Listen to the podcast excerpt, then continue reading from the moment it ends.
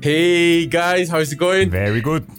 Very, good, good. very good. I, I. I We have a full house. It's been a while. finally, I mean, like, talk because it's it's mainly because of you. We're just talking about it. Like, you've been out from this podcast for two weeks, so welcome back. Well, we're Thank super you. glad we didn't abandon us. No, no, no. And, and honestly, guys, I love the two episodes that you three recorded. Uh, the Suave is amazing, guys. Go and check it out. The music is beautiful. And we also well, like had a last minute update. We had Suarez sending us a little one minute voice note explaining the whole background of the album that they just released and the and the song that we recommended. So go and check it out. It's a beautiful episode. And also we just released and uh, we're a, we yeah we already released the episode of patrick romantico. Go and check it out. Amazing producer amazing life story. So definitely two must episodes that you have to go and listen to. But let's just jump right in. Today we have an amazing guest. He's been living in New York for over 20 years. He has a professional marketing background with major labels such as Capitol and Def Jam Records. He was also the senior VP of the global marketing at EMI, where he collaborated developing worldwide campaigns of talents such as Katy Perry, 30 Seconds to Mars, Lenny Kravitz, Janet Jackson, Snoop Dogg, Pharrell Williams, you name it.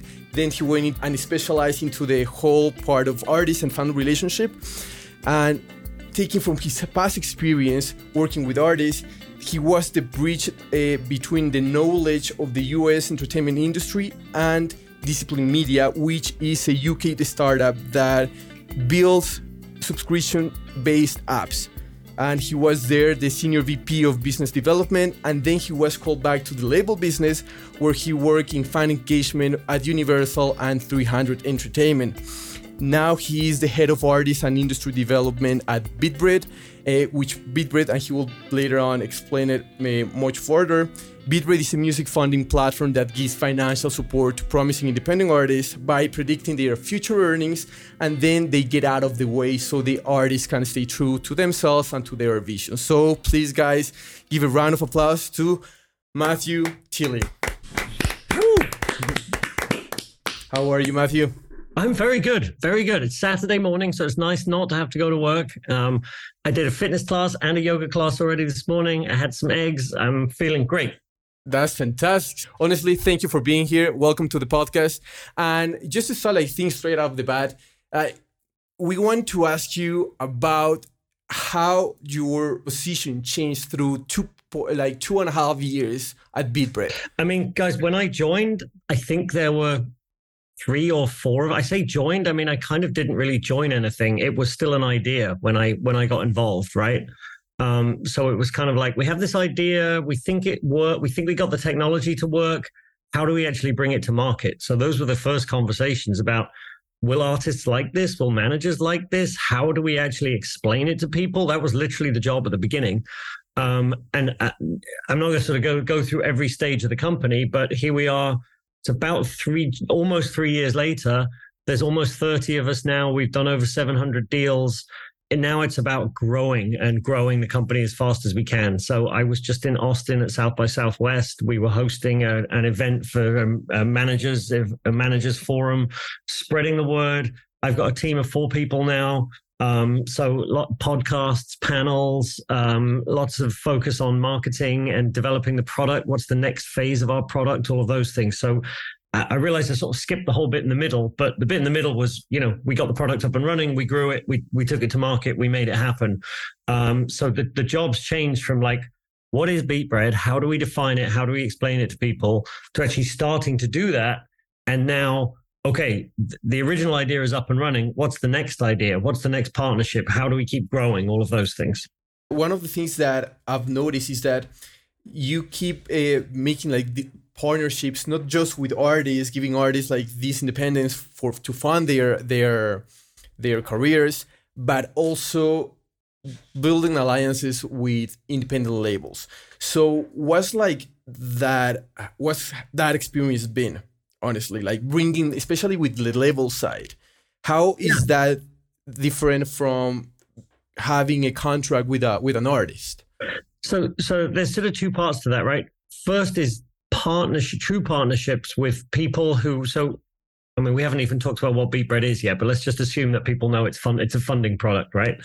The first thing we do is white label that for other companies. So if you're a distributor or an artist services company or you're any sort of platform that has artists coming to it, we can white label our product on your platform. So if you go to United Masters or Symphonic or TooLost or a whole bunch of different companies and you see a funding product on their page, that's actually our product.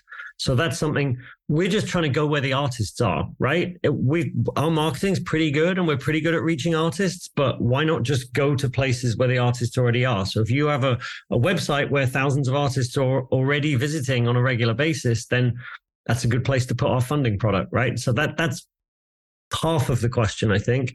And then the other question is, yes, we fund artists, but we also fund labels. So I'm going to sort of jump into what the product is now. We're using algorithms and data science to predict streaming, right?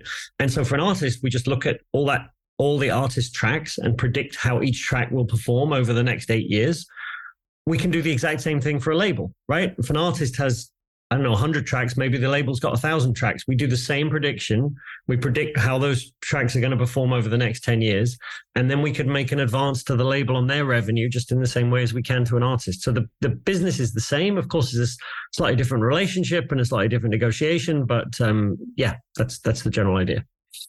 I love how we we have seen lately like a lot of new tools that artists that are empowering artists, you know, like it's been a while since we have seen several cases about artists just like pursuing an independent career and not depending that much or not at all from a major label deal or like waiting for the big signature contract, you know? And I feel that like tools and companies like Beatbread are like helping and empowering these artists, just showing them that there are different ways so that they can actually just live out of their music and build their own careers, build their own teams. And we have seen this kind of trend now. But still, uh, you've worked on labels, and I, I I wanted to ask you a little bit about if an artist has already every, like has everything settled, like team wise, he has streams, he has a strong community, a fan base already, like a solid one. He sells tickets. Some of these artists can actually still receive a deal from a record label, mm-hmm. from a major label.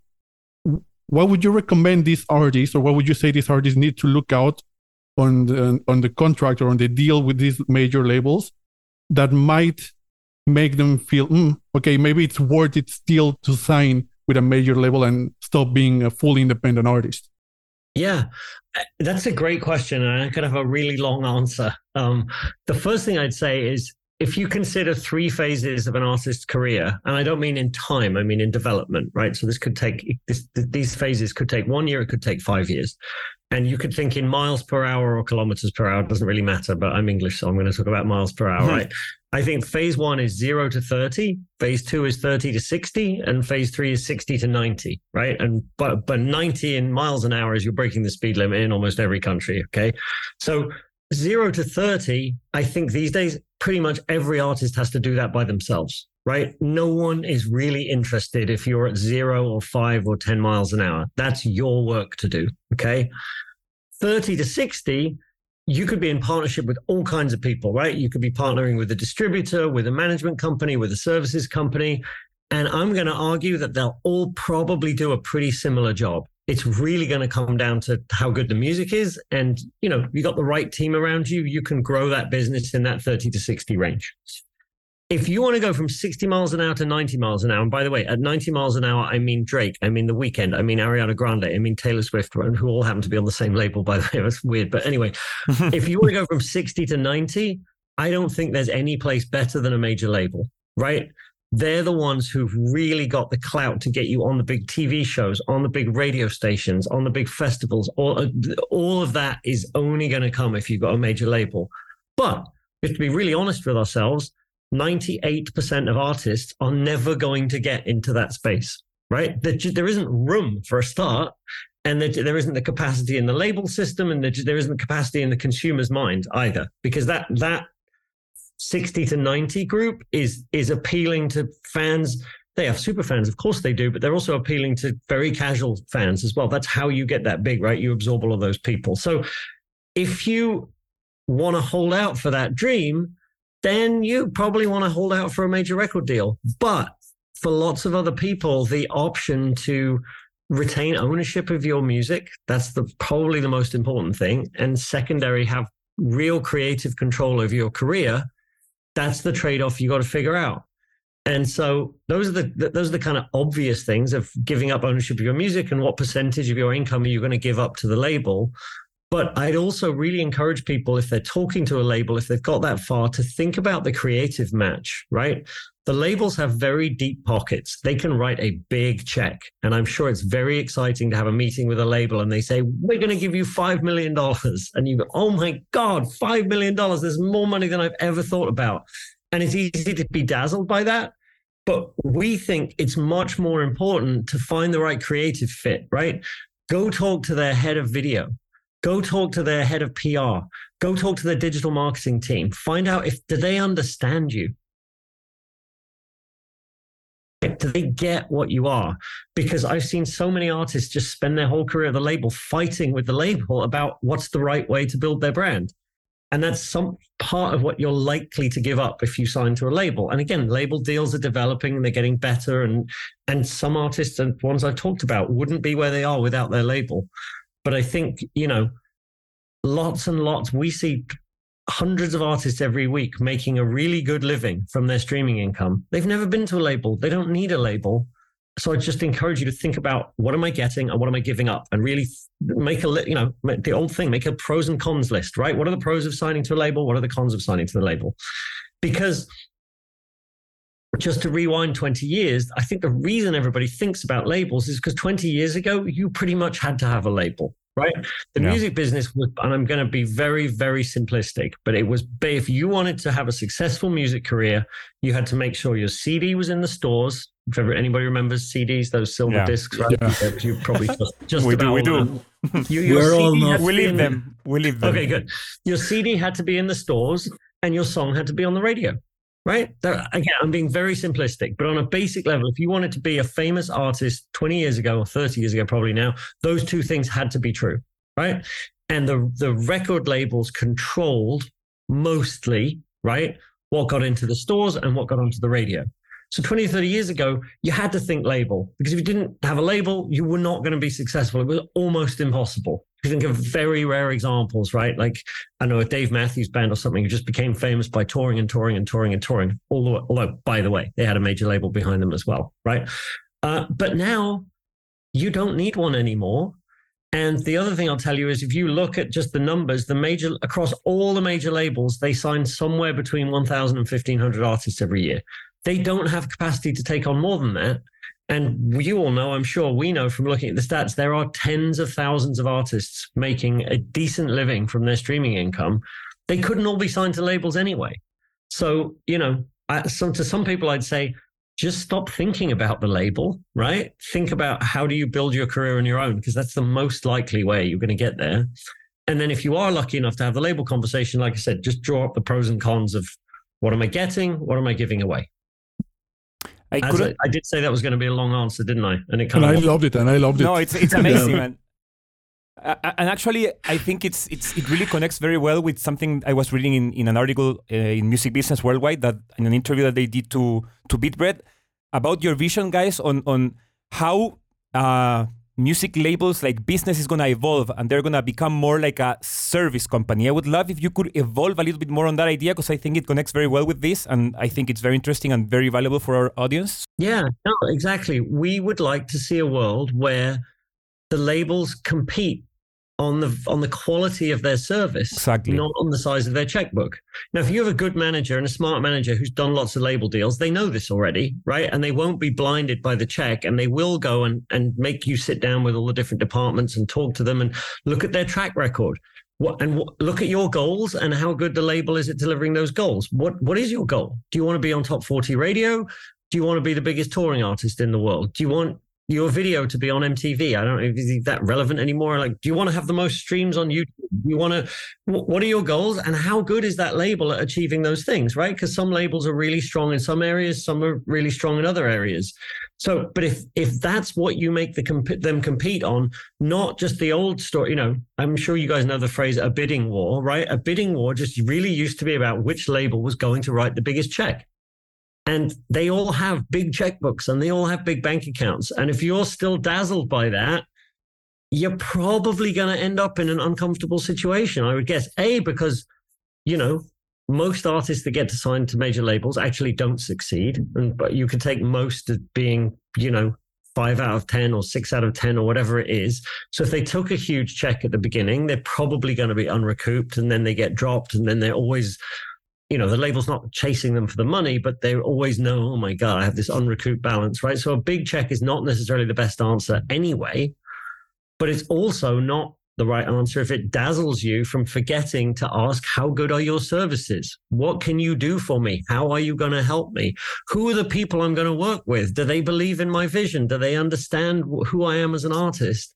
Right? That's where we think the labels should really be competing with each other is on how good the quality of their service is not how many zeros they can write on the end of the check I keep using these references like checks and CDs and stuff. I, I hope your audience gets my. Uh, No, my definitely They my- will. They will. we definitely definitely get the idea and i love the idea that you have to look the right fit as with everything right but with a label is a little bit more difficult for it to be the right fit because it is like a big big chunk that comes in front of you and you have to make sure that all their little gears actually matches you right, Right. but the that the interesting part is that now that you just mentioned I started thinking is that not everyone knows how good a label is on what kind of the business, right? I don't know if X label is good at I don't know marketing for I don't know R&B artists for TikTok or so it's very interesting for artists to start like digging into that kind of uh, things and definitely I feel that and you said oh, the other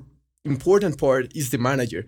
The manager is a very important complement to this kind of um, investigation that has to be involved before signing a deal. And this goes directly to my my next question, and it's like, yes, definitely, labels would have to eventually uh, change and understand how modular the whole business is starting to be. And I feel that the the word and concept of label has changed and will keep changing. I feel that the word and concept of independent has changed. But I'm curious, like on your side, how do you see it? How do you see it evolving in next five years? Or do you see that this concept has reached its maximum level? You know, I mean, it really hasn't. If you look at the statistics, and I, I don't actually have numbers to quote you, but we did a little analysis of the major labels' share of new music is has been declining, and I think has just dropped below fifty percent. And you know, measuring new music as music that's been released in the last year or something. It's it, the labels. Obviously, their catalogs are huge, right? And and in terms of you look at streaming of tracks that are more than five years old, the, the major labels are massively, massively dominant. But if you look at their share of streaming in in recently released music, it's it's declining, and I believe it's just dropped below fifty percent. And I think that's just going to go on more and more and more, right? Because kids have discovered how to put music online and how to promote themselves. And like I said, that that stranglehold used to be CD in the store, music Yeah. on the radio. Those are the two things. The labels controlled it. Kids now, we all know, right? Discovering music on YouTube and TikTok and Spotify and Apple and all these other places. The labels really don't have much control over that. And so, as I said, they will always be the best ones at taking people from 60 miles an hour to 90 miles an hour. They're pretty good at getting people from 30 miles an hour to 60 miles an hour.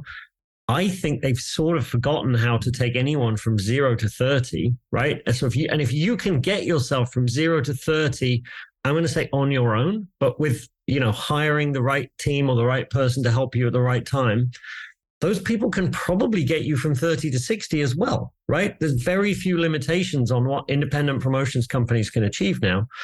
Um, and I think that's just going to keep eroding that that label share in the middle, right? You look at the superstar artists, the superstar artists, 90% of them are still going to be on major labels because the the really big, you know, getting a slot on the Grammys, right?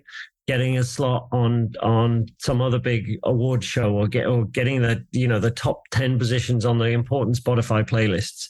The labels are still really good at that. So they're not going anywhere and we're not suggesting they should go anywhere we think they have a really um, you know that's that's an important job to do in creating superstars and, and keeping the, the the top end of the music business alive but i think the independent sector is just going to keep on and on growing Uh, I, I, it's completely shocking and surprising how you said the, the independent market has grown a lot, and we are seeing it. Like it's nowadays super easy for artists to just like make music, put it out there. So it's like it's logical that this is happening, and then it rings a bell. Well, it rings like a thing in my brain that I wanted to ask. For example, like with all these huge markets and all these like audiences, independent artists everywhere, how have you handled like with Beatbread uh, how to choose which artists to partner up with or and how to actually like provide them these services you know because i think that's also a huge challenge to just like nail it yeah it's I, I it's a very boring answer luis i'm afraid mm-hmm. it's data science and it's only data science so it it this sort of breaks my heart as a person who worked at record labels for 20 years when it was so important to have the team listen to the music and be passionate about the artist and be excited.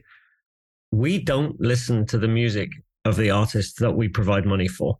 We some people uh, some people in the office might do just just for fun or because they're interested, right? But we don't use any subjective judgment about how the artist looks, how the music sounds, what the video looks like, how much data that, that you can just see as a human being on the screen.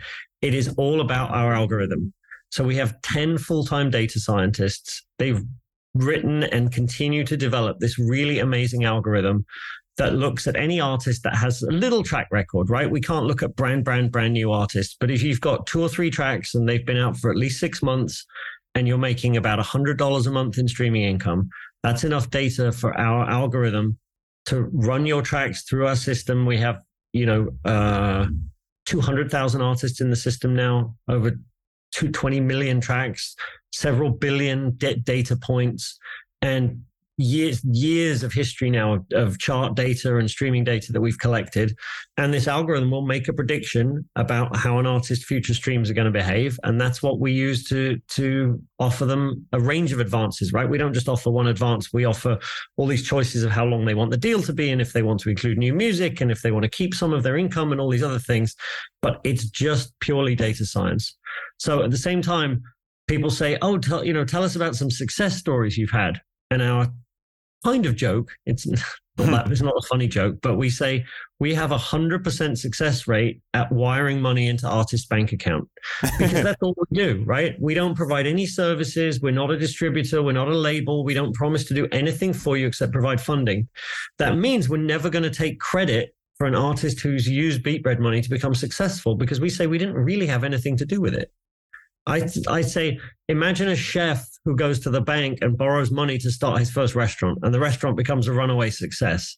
He, he doesn't thank the bank for lending him the money, right? It's not when he goes yeah. to collect his Michelin star or whatever. He doesn't say, oh, thank you to HSBC for, for funding my dream. It's like, no, they were just a silent partner. And that's all, all Beatbread is, right? We just provide funding and we leave you alone.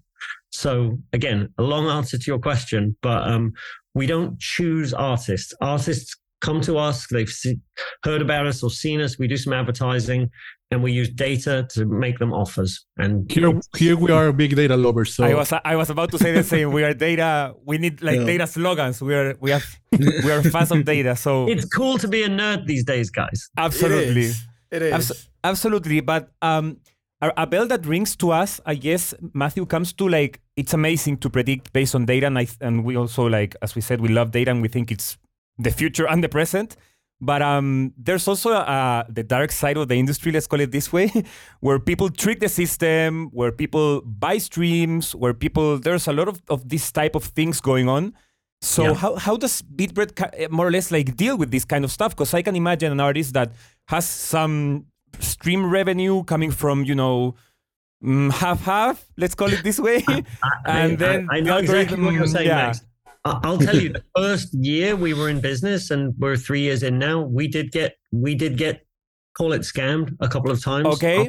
Came and we ran numbers and and and gave them money, and then their stream suddenly dropped off, and we looked at it and said, what the heck just happened? Exactly. And we there's lots when you start a business you don't know. We didn't know Absolutely. even existed.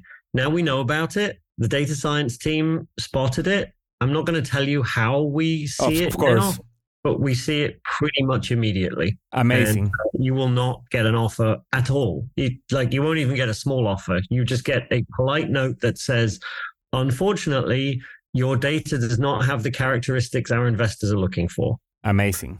And that's if you get that message, by the way, that's generally a polite way of saying and and here's the thing. We think that there's a decent amount of artists who don't actually know that streaming fraud's wrong or bad, right? They just, you, you, know, you can imagine a kid Googling, how do I increase my streams? And then some company advertises, get 100,000 streams for 100 bucks. It's not necessarily obvious if you're, you think about artists who should, is I have a whole other thing about artists should just allow, be allowed to be artists. And it's kind of a shame that they have to be business people as well yeah. now, but hey, there's reality. But just a kid who made music in their bedroom and wants to wants to spread it and wants to become famous i don't think they necessarily know that the idea of buying streams is bad. But i'm here to tell you guys don't buy streams. It's bad. Just because we can spot it labels can spot it everybody can spot it. It's like having fake uh, instagram followers or fake twitter followers anybody who knows what they're doing knows how to spot that now and it just makes you look really bad. It doesn't it, i think there was a moment in time when people kind of didn't know and it was all a bit you know and you go yeah, oh my god it's got a million instagram. But wow amazing. And now you look at the data behind it and you go this is a us based artist 50% of their instagram followers in it are in india. What? Exactly.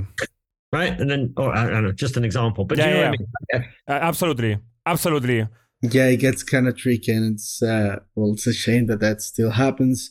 Um, another thing I, would really want to to present, let's say, to to comment on is we recently did an episode with Felipe Garrido, and he mentioned, let's say, the term cultural footprint of certain artists as an impact factor for their performance in streaming, radio, and else.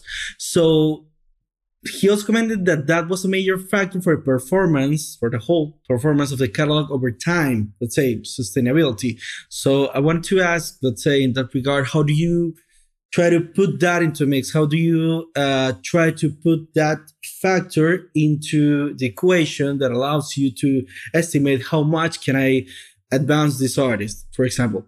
Yeah, it's a good question, Jose Antonio. And honestly, I don't know enough about how the algorithm actually works. Okay. Um, I know it. You know, one of the very obvious bits of data we need is what what is your average dollar per stream rate and that really will depend where your streams are coming from, right? If you're very strong in North America, your dollars per stream rate is going to be much higher than if you're mostly being streamed in Indonesia or Thailand, right? And if again, Apple pays better than Spotify slightly. So if you're very, if you're stronger in Apple, that's going to have an effect on it.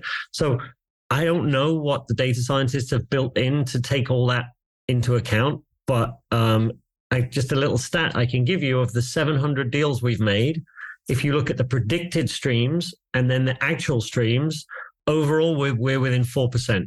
Wow.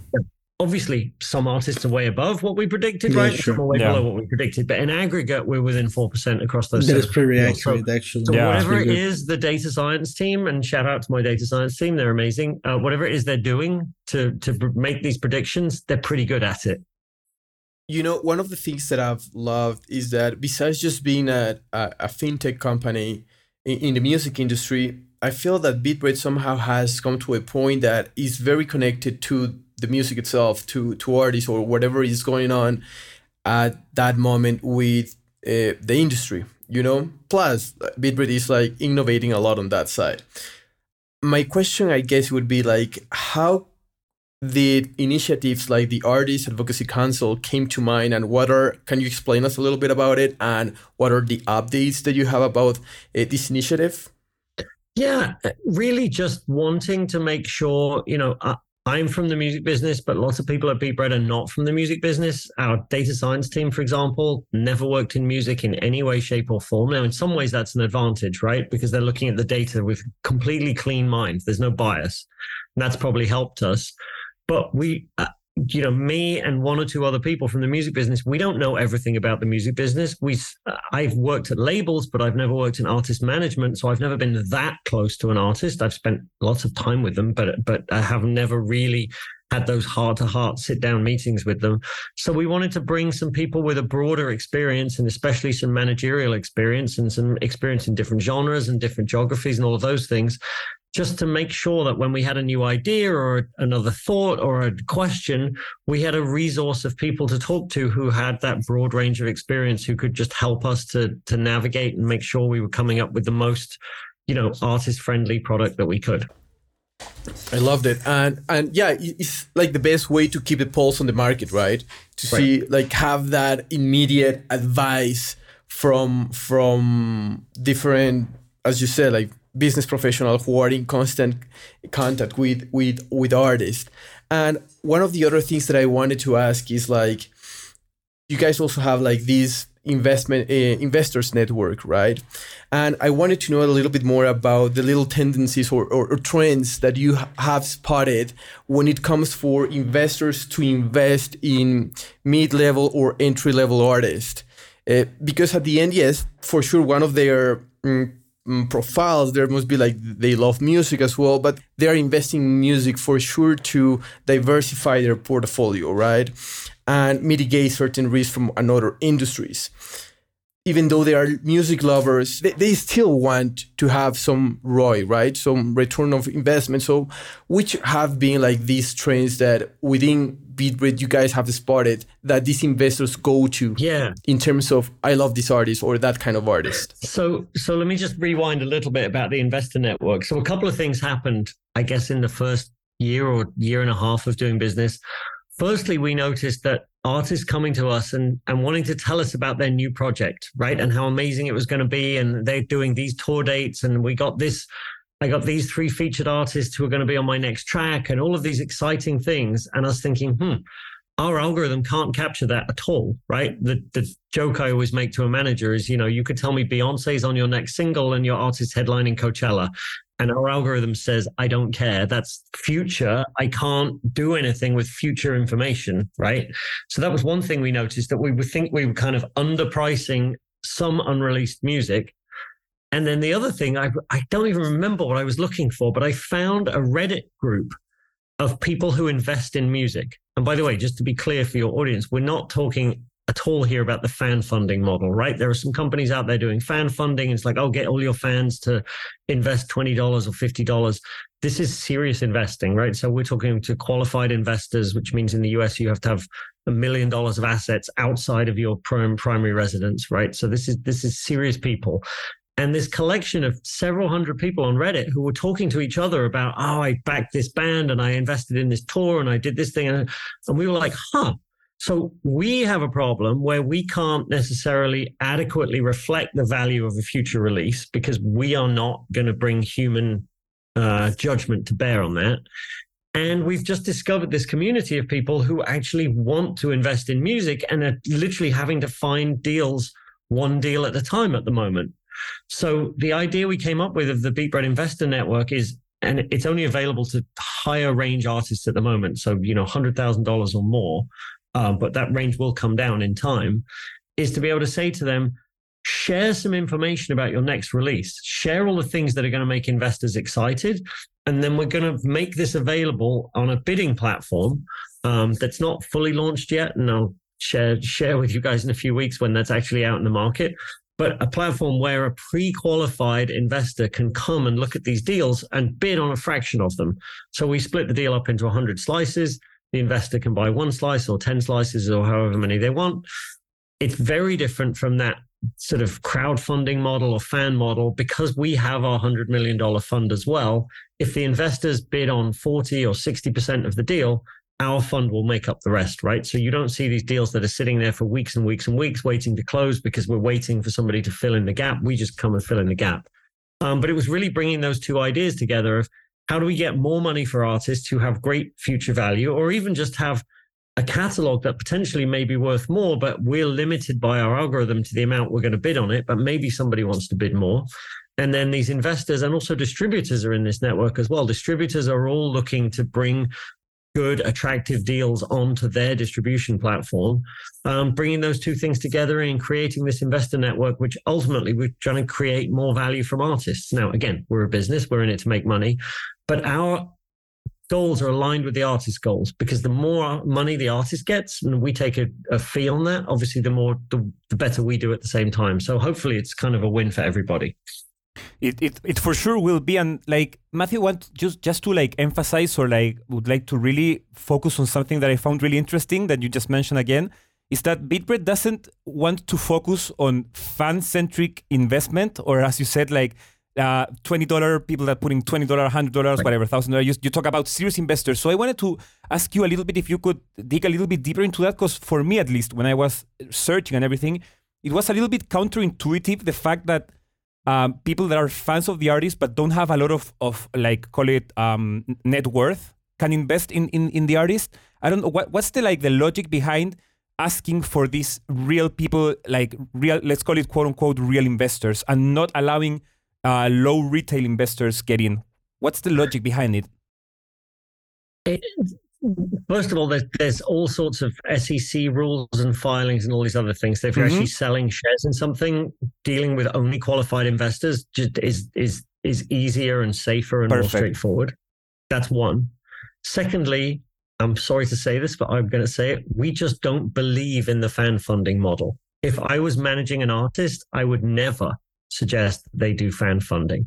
There are so many ways to monetize your fans that fans completely understand, right? And fans have shown over and over again they want a limited edition piece of merchandise. They want a numbered poster. They want a signed vinyl. They want all these things. And those, uh, to me, are the optimal ways to monetize your fans because not only are you selling them something that they clearly understand, they know what the value proposition is, and they get something actually physical that they can hold and they feel a stronger connection with you as the artist as opposed to selling you know the concept yeah. of you bought a share of this song and if this thing then you'll get two cents next month. And I, we, like i said lots of companies are doing it. Good luck to all of them. We just don't believe that that's uh, something that is is smart.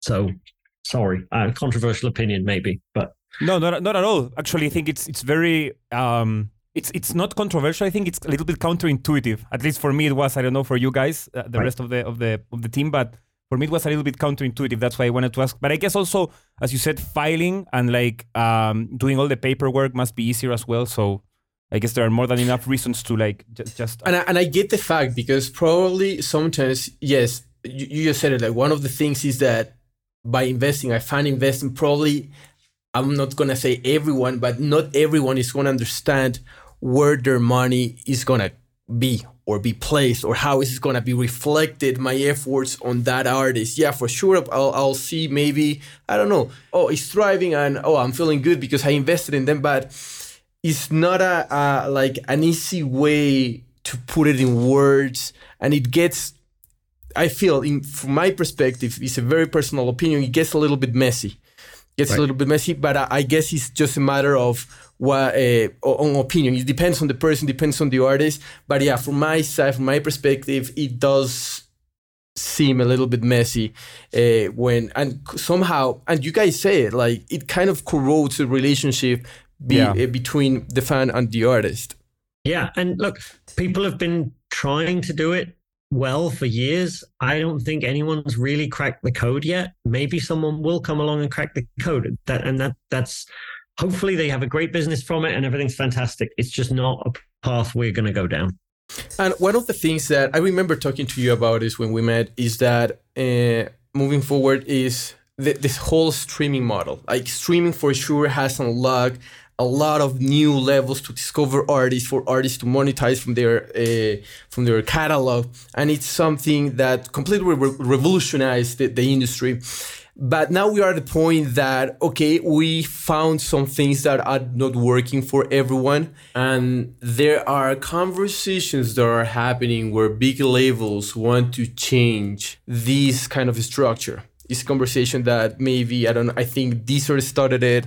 Now there are like other DSPs such as Tidal or SoundCloud that have actually taken an action about it.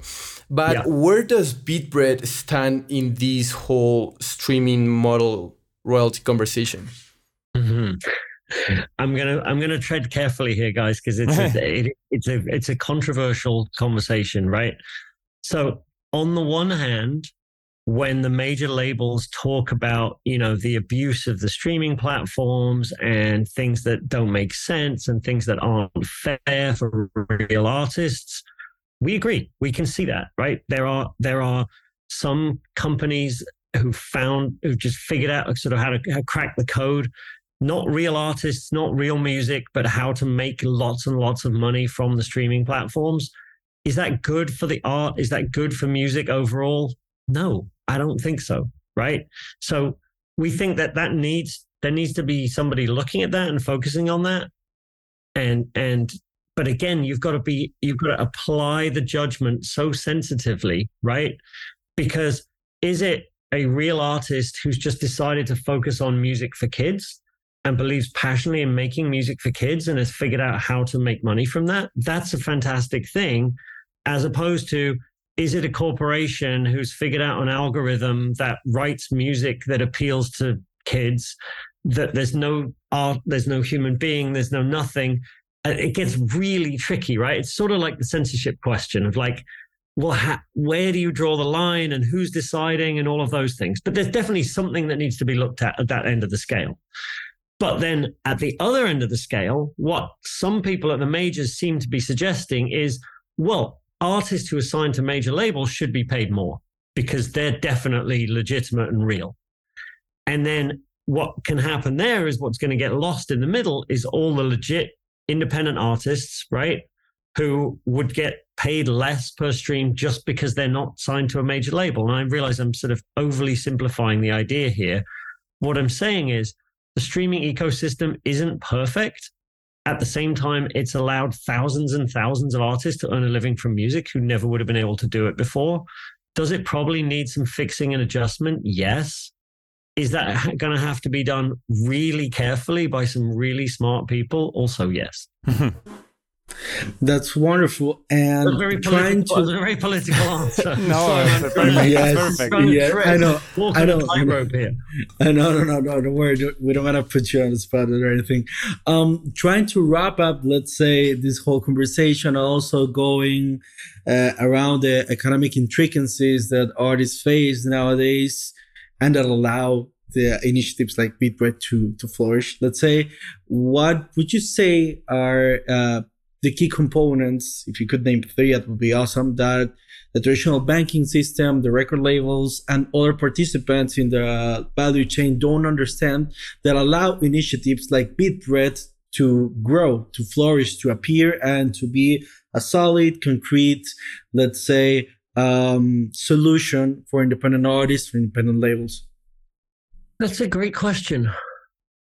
I mean, I, funnily enough, so I was in Austin this week for South by Southwest, and I caught up with a friend of mine who used to, who, sorry, I used to know when I was at a major label. He's still at one of the major record companies.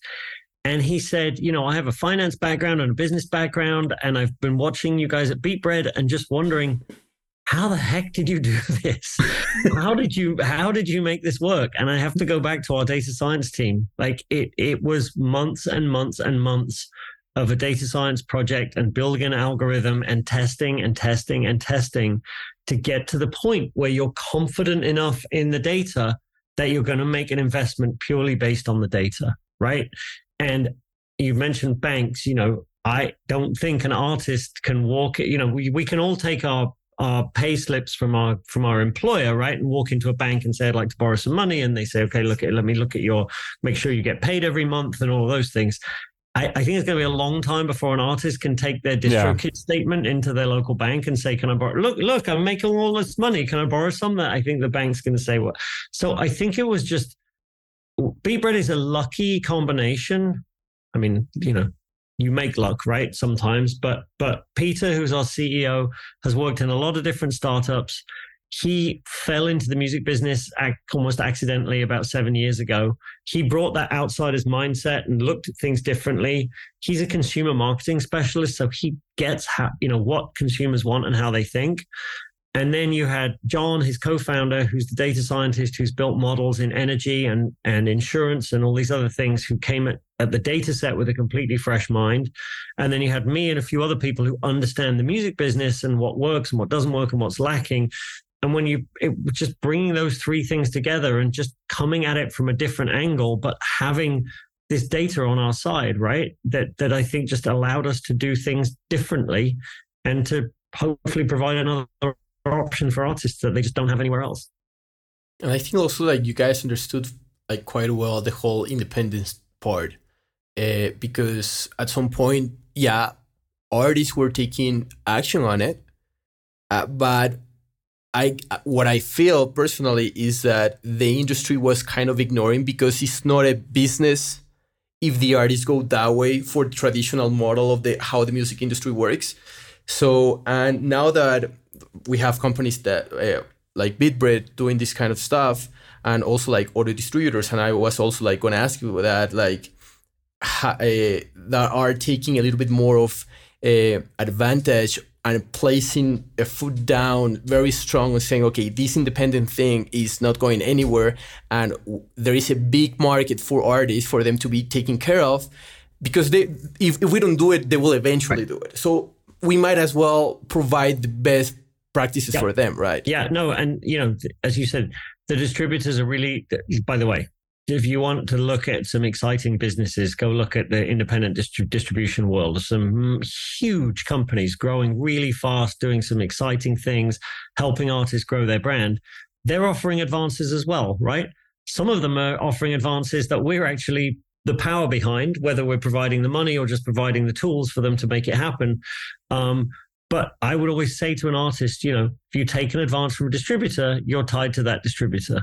And maybe that distributor is going to give you a great service. Maybe they're going to give you a great service in the beginning. Maybe it's going to tail off. Maybe you really like a person there who then ends up leaving. If you take an advance from BeatBread, we will usually let you move distributors during our deal if you want to. So we just think taking your decisions independently, right? Who's the best distributor? Who's got the best finance offering? who's going to give me the best services? If you take each of those decisions separately, we think you are more likely to end up in the in the best position as an artist than taking a bundle in some way. Fantastic, fantastic. Matthew, this was amazing. Honestly, the time went by so fast. So fast. And we we honestly we appreciate like every kind of knowledge that you share with us we really do and well in this moment the channel is yours i don't know if you want to plug anything that you want or how can people contact you or if you want to leave any final message to our audience yeah, guys, it's as simple as if you have about 10,000 monthly listeners on Spotify, which is about $100 a month in streaming income, go to beatbread.com. Uh, by the way, I just want to explain in case anybody's thinking, what what is that name? Beat as in music. Bread is a english american english slang for money right? So beat music bread money. It's money for music. Just just in case anybody didn't know that. Sometimes i think people must be like what? What? It's, anyway. it's, a, it's a frequently asked question. Yeah uh, beatbread.com just go there. You just got to put in your artist name and an email address and within 20 or 30 minutes you'll get some estimates from us on on what what advances you can get against your streaming income. Then you upload your distribution reports. The whole process normally takes a week or two um, and you can get funded. It's as simple as that. Hello at beatbread.com if you have questions. Uh, but before you ask questions i'd really encourage you to go to our youtube channel or our instagram uh, which is Instagram, you know, at Beatbread. Uh, they're all we're at Beatbread pretty much everywhere. Our website also has a bunch of videos and FAQs and tons of like knowledge centers and articles and stuff. Most of the answers you need are probably there, but if there's something you really can't figure out, then drop us a line at hello at beatbread.com. Fantastic, fantastic. Thank you, Matthew. Again, guys, and everyone who has been listening, we really appreciate the, the love. And this was just lovely. Gracias, Matthew. Thank you, Matthew. Adios. Take care. bye bye. Hey, si ya llegaste hasta acá, muchas gracias por escucharnos. No te olvides de seguirnos en Spotify, Apple Music, Pandora o la plataforma digital que sea de tu preferencia. Si te gustó el capítulo, si te gusta el podcast, no olvides recomendarnos a tu grupo de amigos, colegas. Es la mejor manera y la manera más orgánica de que sigamos creciendo esta comunidad. También nos puedes encontrar en Instagram, Facebook, YouTube como 8000 kilómetros podcast y cualquier comentario, duda, sugerencia para mejorar el podcast es más que bienvenida. Nos vemos en el siguiente episodio.